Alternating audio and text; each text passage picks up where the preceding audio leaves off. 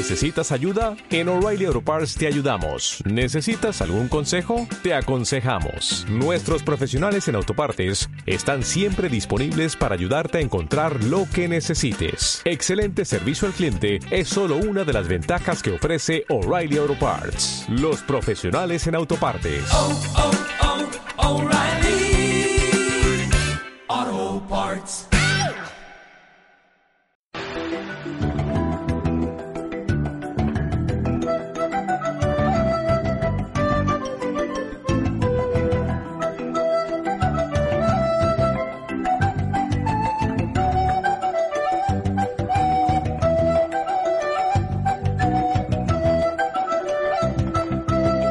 ¿Qué pasa, jugones? Pues en esta ocasión, en este misterio, pixelado, voy a repasar varios videojuegos. Recordar que es una sección que hago para hombres de negro.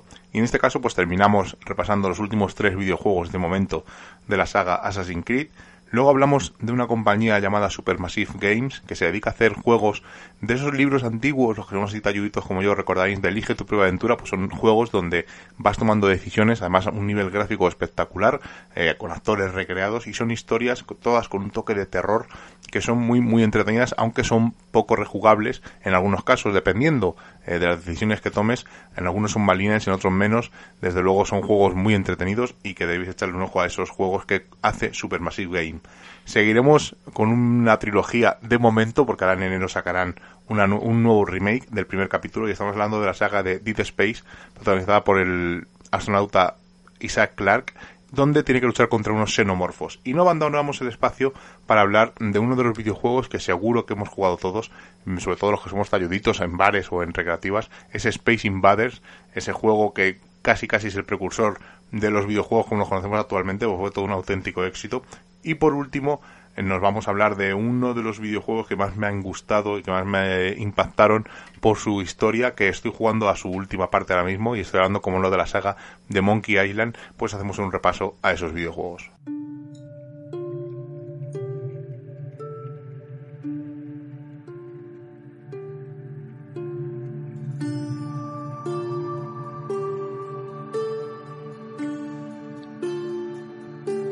Muy buenas, bienvenidos al último misterio pixelado que hablamos sobre Assassin's Creed. Porque como veis, el videojuego ha dado para mucho y yo creo que estos tres últimos de los que hablamos a hablar, aunque realmente son seis, ahora entenderéis por qué, estos tres últimos son los más orientados al misterio. Vamos a hablar de épocas eh, que a todos nos hubiera gustado vivir. Y en este caso hay un personaje nuevo que maneja el Animus, una chica, una arqueóloga llamada Laila, que está buscando eh, partes de, estos asesinos, de esta orden de asesinos, esos objetos míticos, y empieza a investigar eh, una historia. Y el primer lugar al que viajamos es el mágico Egipto. Qué lugar más misterioso, ¿no? Pirámides, faraones, momias, la mitología egipcia. Pues todo esto lo tocamos en estos Assassin's Creed. Este primero en qué año fue publicado, Rubén? Fue en el 2017 y manejamos al personaje llamado Bayek. En este también nos dejan elegir a un personaje femenino, como Es- en el anterior. Exacto, y a partir de este ya podemos manejar personaje masculino o personaje femenino durante la historia que nos están contando. Y este Bayek eh, recorre todo eh, Egipto buscando pistas, buscando esos pequeños detalles de los Assassin, porque además este, al llamarse Origins, es el primer Assassin, es el momento en el que se crea el símbolo, se ve cómo se crea el símbolo, no queremos contarlo para que lo veáis, es una historia eh, anexa, extraña, pero que si somos seguidores de la saga veremos pues esos pequeños toques que nos gusta a, a los seguidores de, una, de cualquier saga o de cualquier película. Es un Assassin completamente nuevo, cambiaron el motor gráfico, cambiaron la forma de lucha, la forma de combates, además es un mapa gigantesco a cada Assassin. Yo creo que el siguiente es el más grande de los de los de esta trilogía que os estamos comentando, pero tenemos por hacer mil cosas, buscar tesoros, eh, entrar dentro de tumbas de faraones, entrar dentro de pirámides, luchas con enemigos eh, brutales, ir conquistando terrenos y como siempre pues con la vista del águila, como siempre hemos tenido, esas atalayas donde tenemos que subir para ver el mapa desde lo alto y localizar lugares, ciudades y sitios donde descubrir nuevos secretos. Y este primer Assassin pues eh, fue una un poco una revolución dentro de lo que es Assassin's Creed, ¿no? Nos dieron más libertad todavía y incluimos el personaje del cuervo. es un personaje, en este caso es un águila, en el Assassin, en este cada uno va cambiando, en otro es un halcón, en el, en el último, en el Valhalla es un cuervo, que lo podemos lanzar al aire, nos va acompañando toda la aventura, y por ejemplo si queremos invadir eh, un pueblo o un, una fortaleza, este cuervo va viendo los enemigos donde están, los podemos marcar para que una vez que entremos con sigilo, pues ir directamente para asesinarlos y no tener que estar eh, luchando a lo loco, porque es mucho más difícil entrar a lo loco y matar a todo el mundo que ir con sigilo. Y gracias a este personaje de, pues, del halcón, el cuervo o el águila, eh, podemos ver estos pequeños detalles. Desde luego es toda una revolución y al año siguiente, en el año 2018, salió el nuevo Assassin's Creed, ¿verdad? Sí, Assassin's Creed Odyssey. Y en este caso manejamos Ah, Alexios.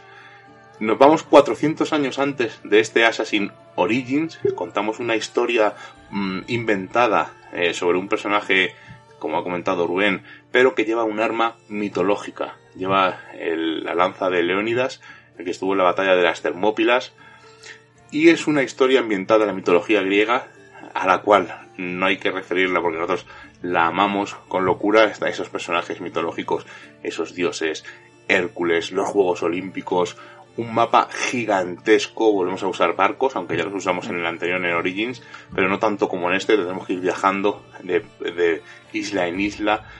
Sigue el mismo modo de juego, ese sandbox, las atalayas, en este caso ese halcón que nos ayuda con los enemigos, pero la magia, la mitología griega hace que este sea casi casi de los mejores y el incluso el más largo porque creo recordar que pasármelo en su totalidad me costó unas 120 horas sigue, como digo, en la línea de estos videojuegos, de este Origins. Seguimos manejando a Laila. Eh, tuvo tres DLCs como el anterior, que añadieron un poco más de historia. Incluso viajabas a un mundo mitológico, eh, pues donde eh, te contaban la historia de los dioses y luchabas en esta ocasión pues, contra el Minotauro, la Medusa. Y hay algunas historias, algunas mm, misiones que le llaman misterios, que ibas resolviendo y que a lo mejor te salía un minotauro que era alguien que salía pasar por un minotauro. Os cuento este muy brevemente porque no hay ningún spoiler. Pero para que veáis el tipo de historia, aparte de la trama principal, pues que sigues avanzando en la historia de los Assassin para localizar pues esos aparatos, esos orbes que tenían el clan de los asesinos. Y por último, saltamos al año 2020, Ujú. el año pasado, donde un personaje nuevo Eivor Matalobos. nos enseña este último Assassin, además en la época de los vikingos. Además, muy, muy inspirado en la serie Vikingos. Eh, si habéis visto la serie, el diseño de los personajes es muy parecido, aunque luego la historia no tiene nada que ver. E igual, sigue la misma- el mismo patrón, un sandbox, personajes principales, enemigos fuertes, eh, por ejemplo, tienes que matar a un toro, eh, a un oso polar, eh, eh, sigue habiendo misterios. En este caso han incluido una serie de cosas que llaman los artefactos, que son una especie de, mm, aparatos eh, romanos, y según lo vas cogiendo, pues vas viendo, eh, descubriendo nuevas cosas antiguas. Seguimos manejando a Laila, además, como os digo, ya estamos en el, en el Animus, en el pasado, pero en el presente hay otra trama bastante curiosa. Y en este, en esta ocasión, los asesinos, los assassin, están más metidos en la historia porque son dos eh, personajes que aparecen, son del clan de los asesinos e instruyen a Eivor en el arte de, los asesinos. E incluso hay pequeños detalles muy curiosos, como si al principio te subes una atalaya y saltas, no haces el salto de fe que comentamos en, en la primera sección de Assassin's Creed, pero una vez que te enseñan estos asesinos ya puedes realizar el salto de fe. Por lo tanto son pequeños detalles y curiosidades que hacen de este juego pues que sea bastante, bastante entretenido. Y os he dicho antes que íbamos a hablar de seis videojuegos y os voy a decir por qué. Hemos hablado de tres, es justamente el último videojuego que ha salido, pero hubo un, en el año, ¿qué años fueron? ¿2015 2016, Rubén? Sí, no recuerdo mal esos dos. sacaron tres videojuegos muy chiquititos, muy cortos, eh, en las consolas de sobremesa, ambientadas en el universo de Assassin's Creed, pero no como los vemos siempre, sino en un, digamos, en un plan mm, dos dimensiones o dos con cinco dimensiones. Para que os hagáis una idea, es en plataformas, o si habéis jugado los más talluditos al videojuego antiguo del Prince of Persia, al de Jordan Mercer, al primero, pues era un, plataforma, se veía lateral y el personaje iba luchando con espadas, pues este es muy muy inspirado en ese, pero ambientado pues en el mundo de los asesinos. Hay tres, además que nos va a decir Rubén dónde están ambientados, porque cada uno está ambientado en un sitio distinto del mundo y con personajes totalmente nuevos, algunos que ya los conocíamos de algún cortometraje, porque uno está relacionado con Ezio, e incluso otros sacados del mundo del cómic, porque en el cómic también se ha expandido Assassin's Creed y ha escrito varias historias. Pero bueno, Rubén, dinos qué tres videojuegos salieron para hacernos esperar entre videojuego y videojuego. El primero salió en 2015 y fue Assassin's Creed China, en el que manejamos a la hija de Ezio, como bien has dicho, a Shao Jun. Una hija adoptada, que se ve en un cortometraje de Assassin's Creed que se regaló con uno de los videojuegos en una de las ediciones especiales y manejamos a esta especie de, digamos, ninja eh, ambientado en China y una historia de venganza en eso, con estos gráficos en 2,5 dimensiones, podemos decir, en arriba, abajo y un poco de fondo de pantalla para que os hagáis una idea de lo que estamos hablando. Y continúa este Assassin's Creed Chronicles con otra historia, ¿verdad? Sí, con Assassin's Creed India, en el 2016. ¿A quién manejamos en este caso? Creo que es Arbaz, ¿no? Si no recuerdo mal. Creo que sí, sí. Y lo curioso de este es que no lleva la típica espada, sino que lleva la cimitarra Mm. india y es una historia muy, muy en la línea más, es casi, casi el que más bebe del Prince of Persia, ¿no? Mm. Es el que es ambientación muy parecida. Eh, lo curioso de este pues es lo que te puedes ir escondiendo eh, en estos videojuegos. Eh, eh, hay como sitios oscuros, hay como matorrales, tú puedes esconderte dentro de ellos, los enemigos pasan. Lo curioso de este juego es que tú puedes ver la visión del enemigo por si te detecta o no. Entonces, si tú estás escondido y pasa un enemigo y no te ve, pues puedes asesinarle escondido. O sea, son juegos muy rápidos, a lo mejor en 4 o 5 horas te los has pasado, pero tienen pequeños detalles muy, muy curiosos. Y el último es el ma- al que la gente más le gusta, es el Assassin's Creed Rusia, Rusia, y donde manejamos a Nikolai. Nikolai Orelov, Hmm. un personaje creado en el mundo del cómic. Además, eh, no es el típico assassin, es el de los pocos assassin que llevan pistola, bueno, en Mm. este caso lleva una escopeta. Y la trama, pues eh, os imaginaréis, estamos en Rusia, eh, hay un secuestro y tiene que, Nikolai debe robar un artefacto a los bolcheviques para poder rescatar a una persona. De los, los tres, eh, además se venden en un pack en Assassin's Creed Chronicles. Son divertidos si os gusta el universo de Assassin's Creed. Son juegos que se pasan rápidamente, en 4 o 5 horas te lo has pasado. Y veréis pues el fondo, la historia que tiene estos Assassin's Creed. Y con esto ya sí que finalizamos. Han sido tres secciones repasando el universo de Assassin's Creed. Seguramente en un futuro tendremos que seguir hablando de ellos porque eh, casi casi anualmente sale un videojuego. Y incluso podemos hacer una cuarta sección hablando de los spin-off y de los DLCs, porque hemos pasado, por ejemplo, el Assassin's Creed 4 Grito de Libertad, que lo, hemos lo comentamos la- en la anterior sección, donde manejamos un personaje secundario, pero tenemos en, en Assassin's Creed Syndicate eh, la caza de Jack el Destripador, en los, en los últimos Assassin, por ejemplo, en Assassin's Creed Origins, tenemos un viaje al, a la Atlántida, o sea, como veis, pequeños detalles y pequeños DLCs que alargan la vida del juego ya de por sí largo. Así que sin más, nos despedimos hasta la próxima sección.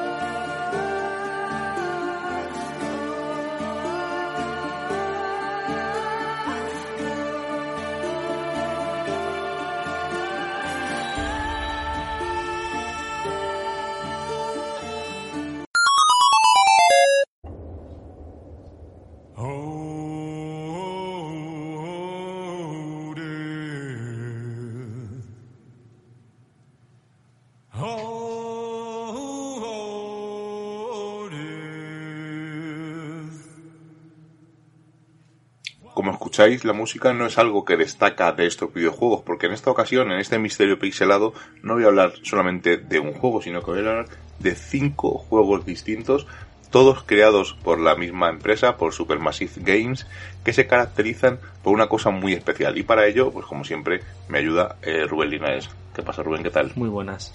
Bueno, pues vamos a hablaros de cinco videojuegos. Eh, como os digo, dos lo vamos a tocar un poco por encima porque no son precisamente joyas de la corona, aunque los otros tres sí son bastante buenos y tienen una cosa muy muy curiosa. Se basan todos, o casi todos, en el concepto del efecto mariposa. El efecto mariposa es eh, algo que todos aficionados al misterio conocemos y es algo que quiere, vamos, proviene lo principal de un proverbio chino que dice que el aleteo, el aleteo, perdón, de unas alas de mariposa en Japón pueden ocasionar huracanes en Miami o en cualquier punto del mundo. He dicho dos lugares al azar. Lo que conocemos como causa y efecto. Esto también ocurre mucho en los viajes en el tiempo, ¿no? Si viajas atrás en el tiempo y produces el, ejemplo, el efecto abuelo, si yo viajo atrás en el tiempo, mato a mi abuelo, yo no nazco, por lo tanto produzco un bucle. Bueno, pues un poco de esto funcionan estos videojuegos. Ya os digo que son cinco videojuegos y el primero de todos, aunque la, la compañía ha hecho más videojuegos, incluso estuvo en Little Big Planet, que es un videojuego que conocerán eh, los jugones. Eh, realmente donde se empieza a conocer es a partir del juego llamado Until Dawn, que salió en qué año Rubén En el exactamente? 2015 salió. Salió en el 2015, salió en, en las consolas de Sony. Iba a salir para PlayStation 3, pero al final salió en PlayStation 4. Y eh, una cosa curiosa de estos, de estos videojuegos son como películas inmersivas. Aparte, eh, siempre hay como una especie de actor conocido que sale en estos videojuegos. Y en este Until Dawn, en el primero, sale un famoso personaje que interpretó a Freddie Mercury hace un par de años. que Estamos hablando de Rami Malek. Y usan una técnica que se llama la motion capture, que es, eh, le ponen una especie de sensores en todo el cuerpo para recrear su movimiento real, el actor interpreta lo que luego vas a ver reflejado en pantalla como gráficos e incluso eh, la cara es lo más parecido posible a su cara real. Es algo que se ha utilizado hace muchísimo tiempo, pero Supermassive Game lo ha perfeccionado y parece realmente que estás jugando eh, a una película, nunca mejor dicho. Cada juego es una historia distinta y en este primer juego, eh, Rubén, recuerda, dile a los oyentes un poco de qué va, porque eh, no manejamos solo a Rami Malek, sino que manejamos a un montón, a un montón de personajes. A todos los protagonistas que hay en esta en este juego. La historia es bast- al principio no era nada prometedora, la verdad. Era dos personas, era que iban a una cabaña en la montaña a pasar un fin de semana un grupo de compañeros y dos de ellos mueren. Lo que ocurre después es como hay un pequeño salto temporal, no sé si, recuerdo bien que eran dos años, y vuelven a ir a esa casa como a recordar ese evento fa- eh, fatal que hubo, pero empiezan a ocurrir cosas relacionadas con eh, seres mitológicos, criaturas extrañas, incluso un asesino que hay entre medias. Es, Sí, es un poco lo- pues, la típica película de asesino en serie, Sí. donde van muriendo todos los personajes protagonistas. Pero en este juego, lo curioso, ese efecto mariposa que hemos dicho al principio, es que tú vas tomando decisiones a lo largo del juego que repercutirán en eh, sobrevivan algunos personajes, que no sobrevivan, y evidentemente, como os imaginaréis, tiene distintos finales, según los personajes que hayas ido salvando o que hayan ido falleciendo o muriendo a lo largo de la trama. Además, lo que me gustó a mí de este juego es que cada final era algo distinto, cada uno tenía su propio diálogo, cada no acababan todos con lo mismo, todos diciendo una línea de diálogo, sino que cada distinto final tenía una línea de diálogo para cada personaje. imaginaos más o menos el guion de una película que puede ser más o menos, o sea, para que os hagáis una idea, una película de 100 minutos son 100 páginas de guion, más o menos suele ser página de guion, minuto, Minuto. de metraje. Para estos videojuegos hay incluso 1000, 1500 páginas por toda la diversidad de opciones que puedes tener a lo largo del videojuego. Eh, siguen una línea troncal, digamos, una historia eh, más o menos general, pero de ahí vas tomando pequeñas decisiones y personajes que han muerto en un momento pues no aparecen más en un futuro. O sea, son juegos muy rejugables, eh, te pican para intentar sacar el final con todos eh, vivos o el final con todos muertos, dependiendo de las decisiones que tú tomes, y son juegos muy, muy rejugables. Además, creo que Until Dawn fue- creó un género sobre este que ya podemos, vuelvo a repetir, no es algo nuevo, no es algo novedoso, pero eh, Supermassive Game lo perfeccionaron. Posteriormente, en el año 2017 sale otro videojuego que se llama Intenciones ocultas. también exclusivo para PlayStation 4. Mm. Lo que pasa es que es un poco inferior. Mm, La historia es- gira también sobre un policía, unos asesinos Mm. en serie, pero en este caso usamos eh, la aplicación o eh, la forma de jugar usando el móvil, el PlayLink de PlayStation 4. En este no funciona muy bien, eh, tiene muchos fallos, eh, se intentó y tiene muchas actualizaciones y al final no es un juego que te llegue a cautivar porque la forma de jugar no es tan efectiva como Until Dawn. Al año siguiente sacan otro juego, ¿verdad? Sí. Es Además- en VR. Ha ambientado en el universo de Until Dawn, es Mm. una especie de precuela Sí. Es de Impatience. de Impatience, eh, sacado como ha dicho Rubén en VR, o sea, para las gafas de realidad virtual de PlayStation. Quieren jugar con lo mismo de ese efecto mariposa, no consiguen ese efecto, eh, no te sumerges en esa primera persona, es una especie de asilo abandonado, bueno, no es abandonado, es un asilo que estaba en el, en el momento de la historia en funcionamiento, pero no llega a transmitirte lo que te transmite Until Dawn. Y al año siguiente creo que hacen una cosa que es súper curiosa, hacen juegos en vez de tan largos como Until Dawn, juegos chiquititos y lo meten dentro de una antología que en un principio iban a ser juegos cada seis meses, pero debido a temas pandémicos y demás han ido sacando uno por año y empezamos en 2019 con The Man of Medan. Exacto. La idea es la misma que Until Dawn, un grupo de personajes, eh, vas manejándolos todos, decisiones que pueden hacer que los personajes vivan o mueran y en este caso tenemos a un actor bastante conocido. Los que sois fans de la saga X-Men sabréis quién es Saum Ashmore, que es el famoso hombre de hielo. Además ha participado en otros videojuegos eh, de, de Xbox. Haciendo su. dejándose capturar, ese es motion capture. Y en este caso, la historia, aunque es más corta, que serán unas 6-7 horas más o menos de Seis historia, horas, sí, más o menos de media. cambia totalmente. Además, hay un- una especie de personaje, un señor que es el que te cuenta la historia, está en una especie de biblioteca, es un personaje carismático, narrador, el narrador, que sale en algunas escenas. Eh, además, una vez que te pasas el juego, puedes ver la versión del conservador, que es como se llama este personaje. Es un personaje muy chulo, muy característico. Sale en algunos momentos en el, a lo largo del videojuego, y aunque él no tiene nada que ver, porque es el que te está contando la historia, hay momentos en los que descansa la historia, él sale, te cuenta que te va apareciendo la historia, te pregunta si quieres alguna pista. Y en este juego, eh, igual que en Until Dawn, incluyen unas escenas en las que tú ves unos determinados objetos, unos cuadros o un algo, eh, que te ve un atisbo del futuro. Para que tú, cuando llegue ese momento, puedas tomar una decisión correcta o incorrecta. ¿De qué va Man of Medan, Rubén? Man of Medan es eh, un poco la, la premisa del Until Dawn, un grupo de compañeros que se van a hacer submarinismo, si no me acuerdo mal, y acaban encontrando un barco abandonado en alta mar que supuestamente tuvo bastante importancia en una famosa batalla, no dejan entender cuál es. Y ocurren cosas extrañas. Exacto, dentro de este barco hay una reliquia que hace enloquecer a todo el mundo que entra dentro de este barco.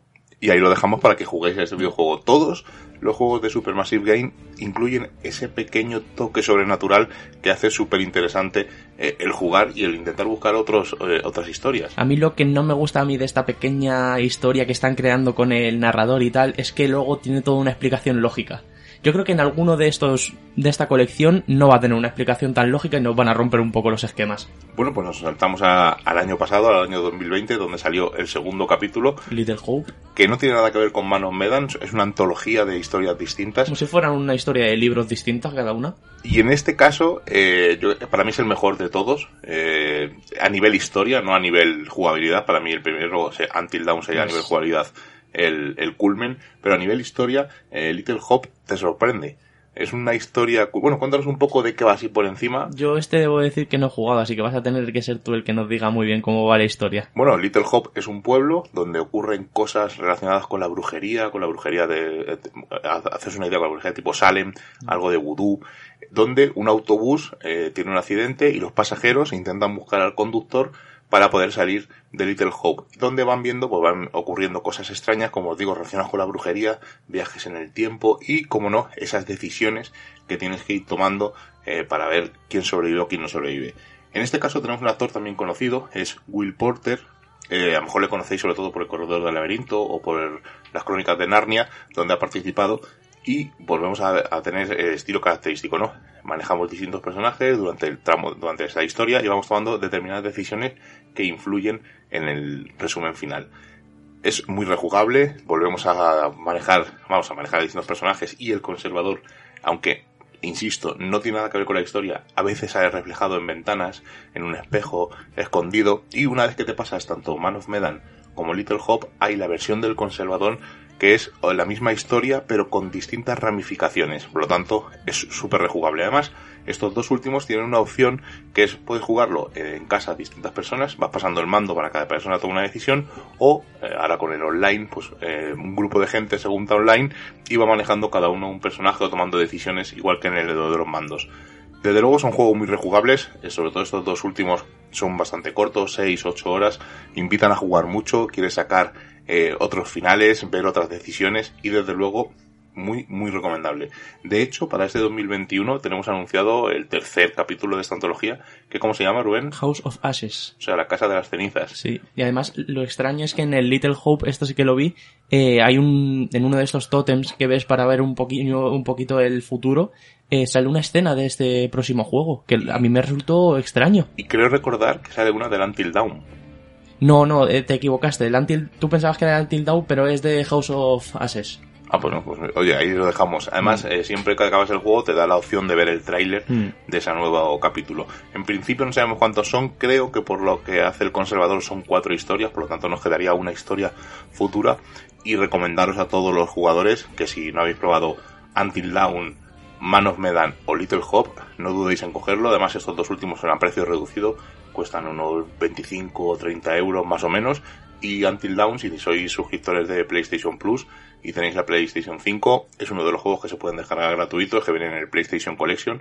Por lo tanto, no tenéis motivo para no jugar a estos juegos de Supermassive Game. Rubén, yo he dicho que para mí el favorito es Little Hop, para ti. Yo diría Until Dawn. Me, me sorprendió un montón este juego. Además con sustos que no hacía tanto tiempo, o sea, hacía mucho tiempo que no me asustaba con un juego así. Porque eran sustos rápidos de estos que no te esperas, estaba bastante bien hecho. Además, recordar, os vuelvo a insistir, que es una película en la que vosotros tomáis las decisiones y manejáis a varios de los personajes. Por lo tanto, eh, si sois cinéfilos si sois jugones, yo creo que estos juegos de Supermassive Game deben estar en vuestra biblioteca de jugadores y disfrutar con ellos.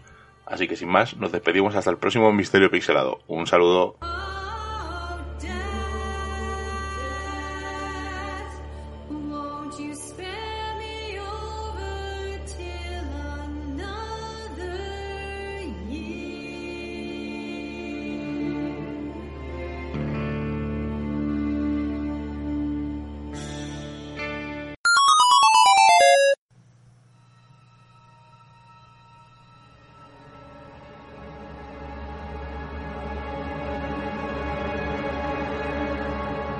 Del juego que vamos a hablar en esta ocasión en Misterio Pixelado, no vamos a avanzaros mucho de la trama, porque casi casi lo mejor es poder rejugarlos, porque son juegos bastante antiguos, ahora diremos cuáles son, y eh, descubrir la trama poco a poco.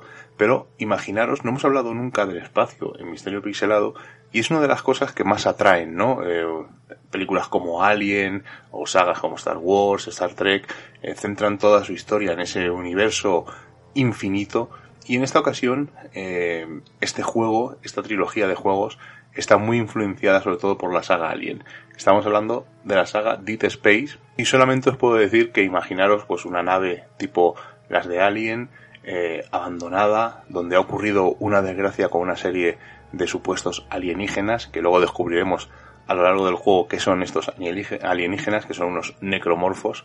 Pero imaginaros esos pasillos interminables, luces rojas, parpadeando, puertas que se abren y no se abren del todo, el silencio del espacio, pues mezclar todo esto con una trama donde hay sectas en el espacio, eh, necromorfos, como os he dicho, y una pirámide roja, pues da para una trilogía de juegos, aunque ha habido incluso novelas, películas animadas para ver eh, parte de esas historias, ha habido libros, ha habido cómics, o sea, el universo se ha ampliado, pero desgraciadamente esta trilogía de videojuegos, aunque ha habido alguno para móvil a posterior, pero no llega a la calidad de estos videojuegos, como digo, desgraciadamente no ha salido más de esta tercera parte. Ha habido solamente tres juegos basados en el universo de Deep Space y ahora os comentaremos un poco pues cuando salieron eh, con la ayuda de mi compañero Rubén Linares. Muy buenas. Bueno, pues vamos a darle un poco de caña a este Deep Space porque antes de nada el personaje principal, Isaac Clarke, es un personaje al que no vemos la cara hasta que está muy avanzado el juego. Es un juego tipo Resident Evil o tipo Silent Hill, es un juego en tercera persona, Survival horror, ¿no? un survival horror, donde vemos al personaje, le ponemos la espalda, recordar, además, en este caso no tiene el HUD. El HUD es eso que sale en la pantalla que te muestra pues la vida, Munición. la munición, etcétera. En este caso no, tiene el traje, lleva incorporado en la parte de atrás un tubo eh, de luz azul donde se va viendo la vida que te va quedando y cómo te va recargando. Y las armas, si no recuerdo mal, salía del arma el holograma de cuánta munición te quedaba y tenías que fijarte bien en el arma. Exactamente. Además hay distintos tipos de armas porque eh, según avanzamos en este juego, imaginaos, llegamos a una plaza, a un planeta minero donde hay una nave eh, que se ha perdido el contacto con esta gente eh, y de repente pues tenemos que explorarla a ver qué ocurre. Y vamos, como dice Rubén, con unas armas donde en una especie de holograma te pone la cantidad de balas que tienen. Tiene distintos tipos de armas, cortadoras de plasma, rifles de impulsos, lanzallamas, cualquier tipo de arma es buena para matar a estos necromorfos que además casualmente no es el típico videojuego que disparas al muñeco y ya está, sino que para poder detener a estos monstruos debemos tener un poco de puntería y cercenar incluso sus extremidades para que no puedan desplazarse con normalidad e impedir que se acerquen rápidamente hacia ti. Desde luego es un juego, sobre todo el primero, es un juego muy angustioso, eh, lleno de escenas memorables, eh, sobre todo cuando llegas a la nave y empiezas a explorarla poco a poco. Eh, tiene, como ha dicho Rubén, es un survivor horror, por lo tanto son miles de enemigos contra ti solo, aunque irán llegando aliados y descubriendo mm, giros en la trama bastante curiosos, pero sobre todo en este Dead Space la sensación de terror es palpante. Estamos hablando que el primer Dead Space salió en el año En el año 2008. y desde entonces no ha habido ni remake, ni remaster, no ha habido nada. Solamente se puede jugar, eh, por ejemplo, si tienes el juego en PC o si lo tienes, tienes PlayStation 4 o 5 en PS Now, eh, se pueden jugar a, a la trilogía. Desde luego este primer Dead Space es totalmente alucinante. El diseño del personaje es una armadura completa. Además, eh, llega a ser una especie de cabinas en determinado momento del juego donde puedes ponerte más vida y se ve cómo las mejoras en la armadura te mejoran esa vida tanto en resistencia como en vida, el escudo, ir cambiando las armas pueden ir evolucionando, van metiéndole otras cosas para que sean más precisas. Por lo tanto, la sensación de agobio y de terror, sobre todo en este primero, es apasionante. Varios años después salió el segundo de esta trilogía que os hemos comentado, este Dead Space 2, que fue eh, publicado en qué año? En el año 2011. Este pasó un poco de tiempo, porque luego, si tenemos en cuenta con el 3, pasa muy poco tiempo, pero este hubo un poco de tiempo más de desarrollo de, de historia. En el 3 fue publicado eh, en el año 2013, ¿puede ser? Sí, en el año 2013. O sea que solo pasaron dos años entre el segundo y el tercero y entre el primero y el segundo pasaron tres años. Es algo habitual que cuando un juego tiene mucho éxito, y como en este caso eh, Dead Space lo tuvo, pues que eh, saquen eh, continuaciones.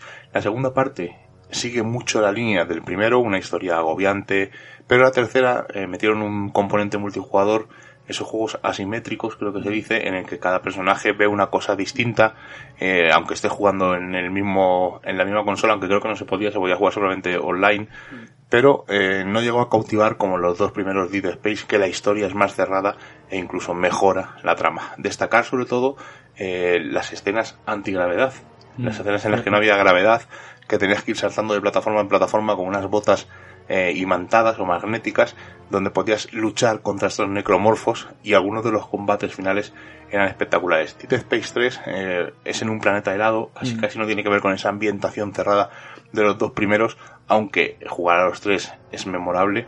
Eh, no es unos- el tercero no cierra con, digamos, con majestuosidad esta saga de videojuegos.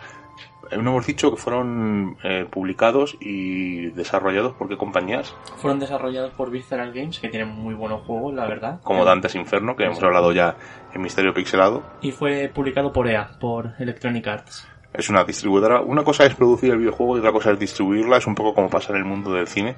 Las productoras son las que ponen el dinero y crean y desarrollan el proyecto, bien sea una película o un videojuego, y la distribuidora lo que hace es darlo a conocer al gran público. Por lo tanto, por eso siempre es interesante ver pues estos dos tipos de... Cuando vemos una película distribuida por Warner Bros. no quiere decir que la haya hecho Warner Bros., sino que hay unas productoras detrás. Pues en esto del mundo de los videojuegos ocurre lo mismo. Dead Space, desde luego, es uno de los videojuegos que si no habéis jugado, debéis jugarlo. No quiero avanzaros nada de la trama, ya os he dicho, sectas en el espacio, ci- eh, naves abandonadas, planetas mineros, planetas helados, monstruos gigantes, lanzallamas, cortadoras de plasma. Desde luego tenéis una cantidad de elementos y de horas para disfrutar que yo desde luego si tenéis disfrutáis o podéis hacerlo tanto de, en Xbox como en PlayStation con el Play Now poder disfrutar de estos videojuegos es algo yo creo que indiscutible y sobre todo si lo tenéis en PC también disfrutarlo siempre ha habido el rumor de que saldría una cuarta parte pero hasta el día de hoy eh, ni Visceral Game ni ningún otro estudio que haya comprado los derechos eh, han puesto nada sobre la palestra. Pero desde luego, si os gustan los juegos tipo Resident Evil, esos survival horror, dar el salto en vez de zombies a, vamos a decir, alienígenas, en este caso necromorfos, os aseguramos, tanto Rubén como yo, que desde Misterio Pixelado no os defraudará este tipo de videojuegos. Así que sin más, nos despedimos hasta la próxima sección.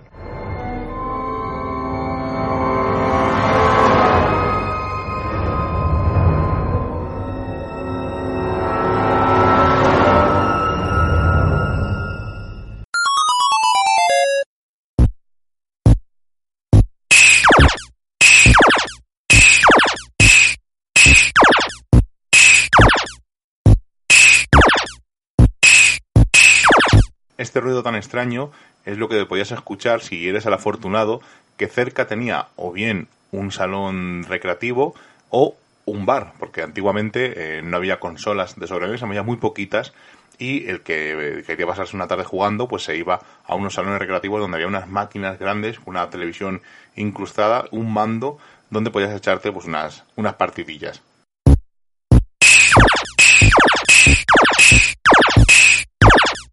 Y es que estamos hablando de uno de los juegos que salió hace 43 años. Estamos hablando de Space Invaders, ese juego que todos seguro que conocéis. Y claro, más relacionado con el mundo del misterio, imposible. Ese objetivo que tenemos o esa búsqueda, sobre todo los ufólogos, en busca de ovnis, extraterrestres, eh, seres que llegan a la Tierra con sus naves, parece que aterrizan, o son seres que están pululando por la atmósfera, no sabemos realmente qué son, pero en el mundo de los videojuegos los hemos visto de mil maneras. Y este fue uno de los primeros referentes, pues que forma más sencilla, ¿no? Además un videojuego, como os he dicho, que salió en el año 1978, diseñado por Toshihiro Nishikado y fue sacado y publicado primeramente en Japón por Taito y luego llegó al resto del mundo. En Estados Unidos, por ejemplo, lo lanzó Midway y, eh, por ejemplo, para os hagáis una idea, eh, este hombre Nishikado se inspiró un poco en la Guerra de las Galaxias y en la Guerra de los Mundos para hacer este videojuego. El, el éxito de este videojuego es legendario, incluso ha habido leyendas que dicen que hubo escasez de monedas, dado que eran utilizadas en las salas de los videojuegos, y el gobierno japonés tuvo que aumentar el número de monedas para hacer frente a la emergencia. Bueno, quien no sepa qué es Space Invader, pues es un matamarcianos clásico en dos dimensiones y el jugador controla una especie de cañón o tanque que está en la parte inferior de la pantalla, que se mueve de derecha a izquierda y tiene un botón de disparo.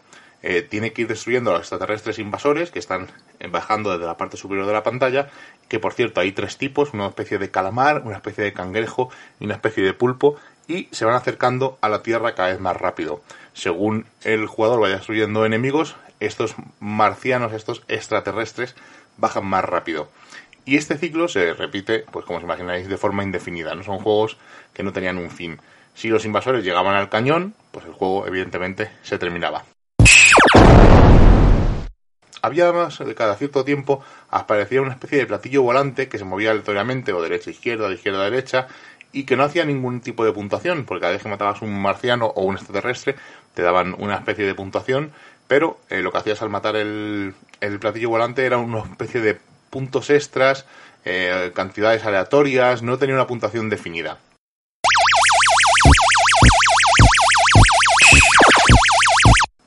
Además, eh, el, el cañón, la parte inferior, tenía como una especie de cuatro búnker o cuatro paredes que cubrían un poco pues los disparos que te lanzaban estos alienígenas cuando estaban bajando.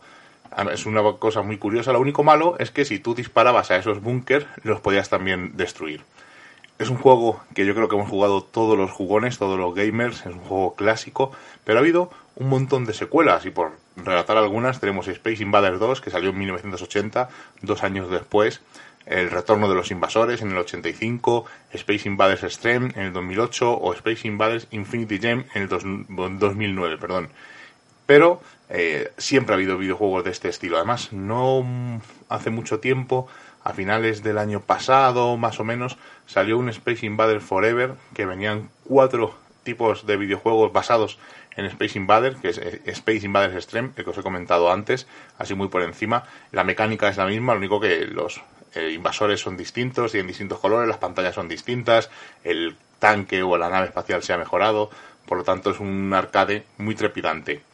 Arcade son videojuegos, pues nada, bata disparas, eh, como hemos dicho, mata marcianos, mata gente, vas mm, matando cosas que toquen en ese videojuego eh, y es una forma entretenida de pasar el rato en estos años, estamos hablando de 1978 cuando salió el primero.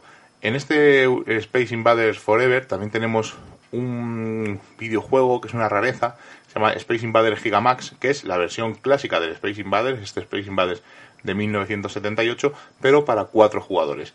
Una curiosidad, incluso ahora mismo eh, hay varias versiones que puedes jugar online hasta 10 personas, y hay un crossover de un videojuego, y lo quería rescatar, eh, muy parecido a Space Invaders, se llama Arkanoid, seguro que los jugones talluditos sabéis de qué estoy hablando, es una especie de, vamos a decir, de tabla o como en el Pong, vamos a decir una especie de raqueta, tabla, para que os hagáis una idea, una especie de balsa donde las pelotas iban rebotando. Bueno, pues hay una fusión entre este Arkanoid y Space Invaders. En el Arkanoid lo único que no luchabas contra invasores, sino que tenías que ir rompiendo ladrillos como si fuera un partido de tenis, pero de una persona sola para que os hagáis una idea. Seguro que todos habéis visto Arkanoid. Y hay este Arkanoid versus Space Invaders que no aporta nada nuevo al género, es una curiosidad, es un crossover, para que veáis que también los crossovers no solo se hacen en el cine o en los cómics, sino incluso en los videojuegos, y es una rareza bastante curiosa. Desde luego, yo creo que no hay cosa más mítica que los extraterrestres relacionada con el mundo del misterio, ¿no? Esos seres, como he dicho al principio, que parece que están vigilándonos o nos observan, aterrizan, hacen cosas extrañas, eh, a veces interactúan con las personas. Hay tres tipos o digamos cuatro tipos de avistamientos. En la primera fase es que ves el objeto eh, volador a, un- a una a cierta distancia. La segunda fase sería ver algún tipo de señal de que ese objeto ha aterrizado, bien sea un círculo en la cosecha, bien sea unas huellas de aterrizaje. Y la tercera fase sería detectar eh, a los humanoides, a los tripulantes de ese objeto, de ese ovni. Y la cuarta sería la abducción o el secuestro de una persona por parte de estos extraterrestres.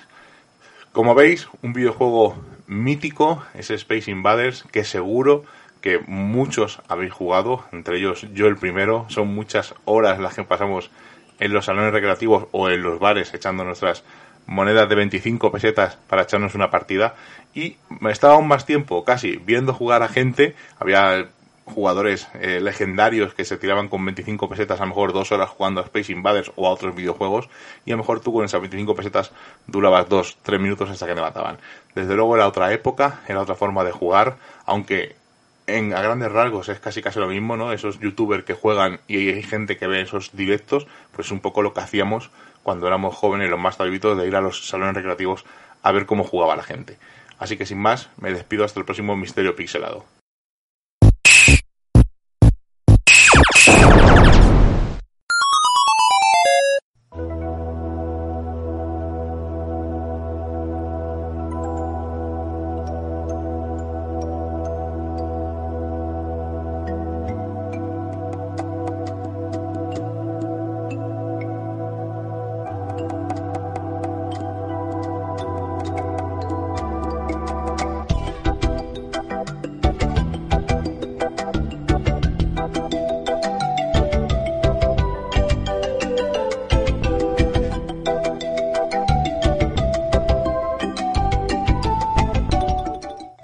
La música que se oye de fondo es muy espectacular y como veis, estáis viendo en casi todas las secciones de Misterio Pixelado, es algo muy importante en el mundo del videojuego, ¿no? Esa música que te guste, que te atrapa y en este caso es una de las canciones, una de las melodías más reconocidas de uno de los videojuegos pues más espectaculares desde mi punto de vista y uno de los géneros que particularmente más me gustan.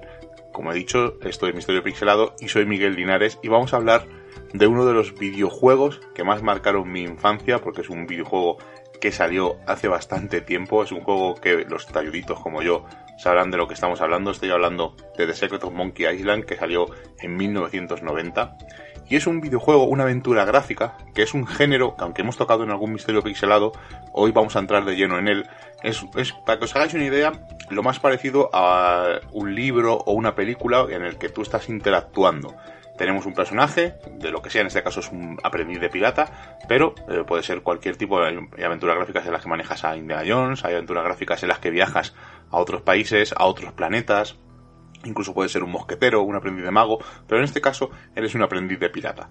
Y eh, imaginaos un escenario donde el personaje puedes moverlo con el ratón, con el cursor, puedes marcar sitios donde puedes mover al personaje y hay un montón de objetos o personajes con los que puedes interactuar y en la parte baja de la pantalla tendríamos un- una serie de palabras, normalmente son nueve verbos o nueve acciones, como por ejemplo hablar con, empujar, tirar, abrir y con estos, eh, con estos verbos pues interactúas con lo que hay en pantalla. Aunque suena un poco extraño lo que os estoy contando, fue un salto, una revolución en su momento.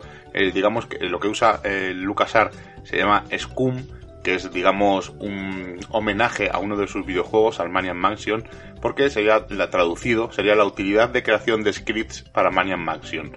Como veis, es un, un juego de palabras. LucasArts eh, hace la productora de este videojuego, que es una, un ramal de Lucasfilm, para que os hagáis una idea de la importancia del guion en estos videojuegos, pues eh, eh, utilizó este género, esta forma, este Scum, este motor, para poder eh, interactuar mucho más sencillo.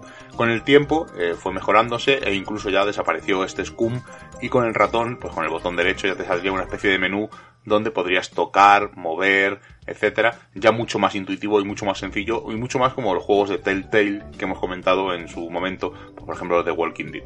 Pero en este caso, este de Secret of Monkey Island es la aventura de un aprendiz de pirata. Es, manejamos a Guybrush Steelwood, que como hemos dicho, quiere ser pirata y viaja a la isla de Melee Island. Y claro, ¿qué más relacionado con el mundo del misterio que el mundo de los piratas? Pero si encima le metemos un toque sobrenatural como piratas fantasmas, piratas zombies o piratas con la barba de fuego, pues imaginaos este cóctel totalmente llamativo. Aparte de buscar un tesoro, que hay más enigmático ¿no? y misterioso que buscar un tesoro, incluso animales criptozoológicos como monos de tres cabezas. Pero en este primer Monkey Island eh, hubo cinco partes, que ahora os comentaré, pero en el primero tu misión es convertirte en pirata y tenías que superar tres retos. Tenías que robar una estatua, tenías que ser el maestro de esgrima y encontrar evidentemente un tesoro enterrado.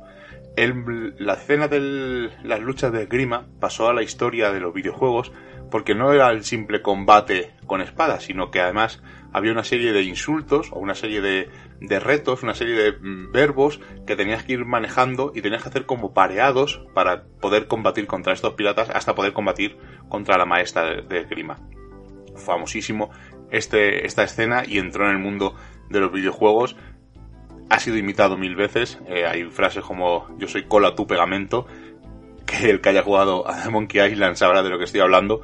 Pero la trama está muy bien hilvanada, las historias, evidentemente luego tienes que buscar un barco pirata, tener tu tripulación, buscar a ese fantasma, el tesoro. Bueno, un videojuego muy, muy, muy entretenido, eh, que sacaron una versión mejorada hacia el año eh, 2009, más o menos 2010, y curiosamente el año pasado hizo 30 años de su publicación y en Estados Unidos sacaron una versión especial con muñeco, etcétera.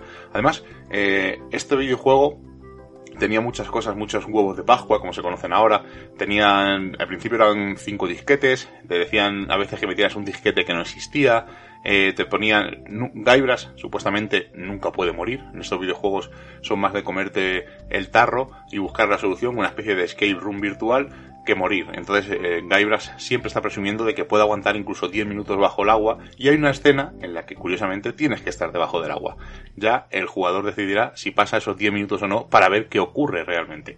Pero como veis, es un videojuego que a lo mejor a algunos eh, incluso les puede sonar, ¿no? Eh, está muy, muy inspirado la película Piratas del Caribe en estos videojuegos e incluso, no solamente eh, lo decimos los jugones, sino que incluso el creador de la saga, Ron Gilbert, lo dijo, ¿no? Que la película Pirata del Caribe, sobre todo la primera, maldición de la perla negra, estaba más que basada y ambientada en los juegos de Monkey Island. Aunque hay que reconocer que tanto la saga de Piratas del Caribe como los juegos de Monkey Island están basados en un libro de Tim Powers llamado On Stranger Tales o en varias misteriosas, como se tradujo la cuarta parte de Piratas del Caribe. Pero os he dicho que hay cuatro, bueno, cuatro secuelas de este The Secret of Monkey Island. Tenemos la segunda parte, The Secret of Monkey Island 2, La venganza del Chuck, que es el, el fantasma pirata malo, que en esta segunda parte vuelve a la vida como una especie de zombie. Y vosotros, si habéis jugado la segunda parte, el final es totalmente espectacular, con un giro de guion que casi no te esperas. Luego tenemos La maldición de Monkey, Island, que es la tercera parte.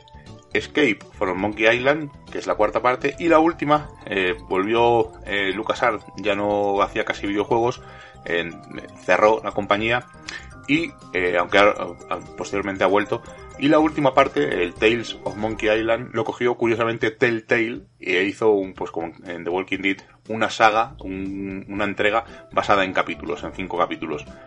Desde luego es uno de los videojuegos más espectaculares a nivel guion y si podéis jugarlo, eh, está en casi todas las consolas, ahora mismo se puede descargar sobre todo el 1 y el 2, la versión la versión especial, tanto del 1 como el 2, y son juegos muy, muy, muy recomendables. Además, lo curioso, tenéis que entrar un poco en el manejo, aunque al principio suene un poco extraño, eh, son juegos de... no son juegos como los que tenemos de peleas, de coches, no son arcades, no son pin-up, sino que son juegos tranquilos, hay que ir despacito, hablando con todo el mundo. A lo mejor la pista que estás buscando te la da alguien en una conversación un poco extraña. Son videojuegos, aunque todo, todos los puzzles son totalmente lógicos y están hilvanados dentro de este mundo eh, de piratas, un poco particular. Ya os he dicho, piratas fantasmas, barcos fantasmas, tesoros, animales criptozoológicos. Desde luego, uno de los mejores videojuegos a, a nivel historia, gráficamente han pasado casi 30 años, aunque la versión especial es bastante curiosa. Sí se nota en la evolución de los años cómo fueron pasando pues de gráficos normales, porque el primer Monkey Island tenía 256 colores, incluso había una versión en CGA y en VGA. CGA era había 3, 7 colores, o sea, una cosa un poco extraña para los estándares actuales, pero según ha ido avanzando la trama, pues han ido viendo la evolución gráfica. Por ejemplo, en The Curse Monkey Island, en la tercera parte, son gráficos en plan dibujos animados, y ya en la última, en Tales of Monkey Island, pues son gráficos como los que habéis visto pues en casi todos los juegos de Telltale. ¿no? Esos gráficos entre mitad cómic y animado, bastante curiosos. Pero se puede eh, observar, en este caso, pues cómo ha evolucionado el medio. Eh, Además, curiosamente, eh, han pasado muchos años entre entrega y entrega, porque ahora estamos hablando de videojuegos. El primero, como os he dicho, se publicó en 1990. Al segundo, el segundo creo que se publicó en el 91, se hizo bastante rápido, aunque aquí en España se publicó en el 92. Eh, The Curse of Monkey Island, la tercera parte, se publicó en 1997, ya os digo que se nota la evolución gráfica. El cuarto, el Escape of Monkey Island, o la fuga de Monkey Island, fue realizado en el año 2000, tres años después. Y por último, el Tale of Monkey Island, ya os digo que entre que el cierre de LucasArts y la compra por parte de Telltale, pues fue publicado en el año 2009. Y desde entonces no han vuelto a sacar ninguna historia nueva. Se han sacado, como os he dicho, ediciones especiales, pero no han sacado esas, eh, digamos, nuevas aventuras de Guybrush. Todo un personaje mítico, un personaje único dentro del mundo de los videojuegos. Y si tenéis la oportunidad, insisto, de jugar a Monkey Island, no os decepcionará encontrar el secreto de la isla de los monos.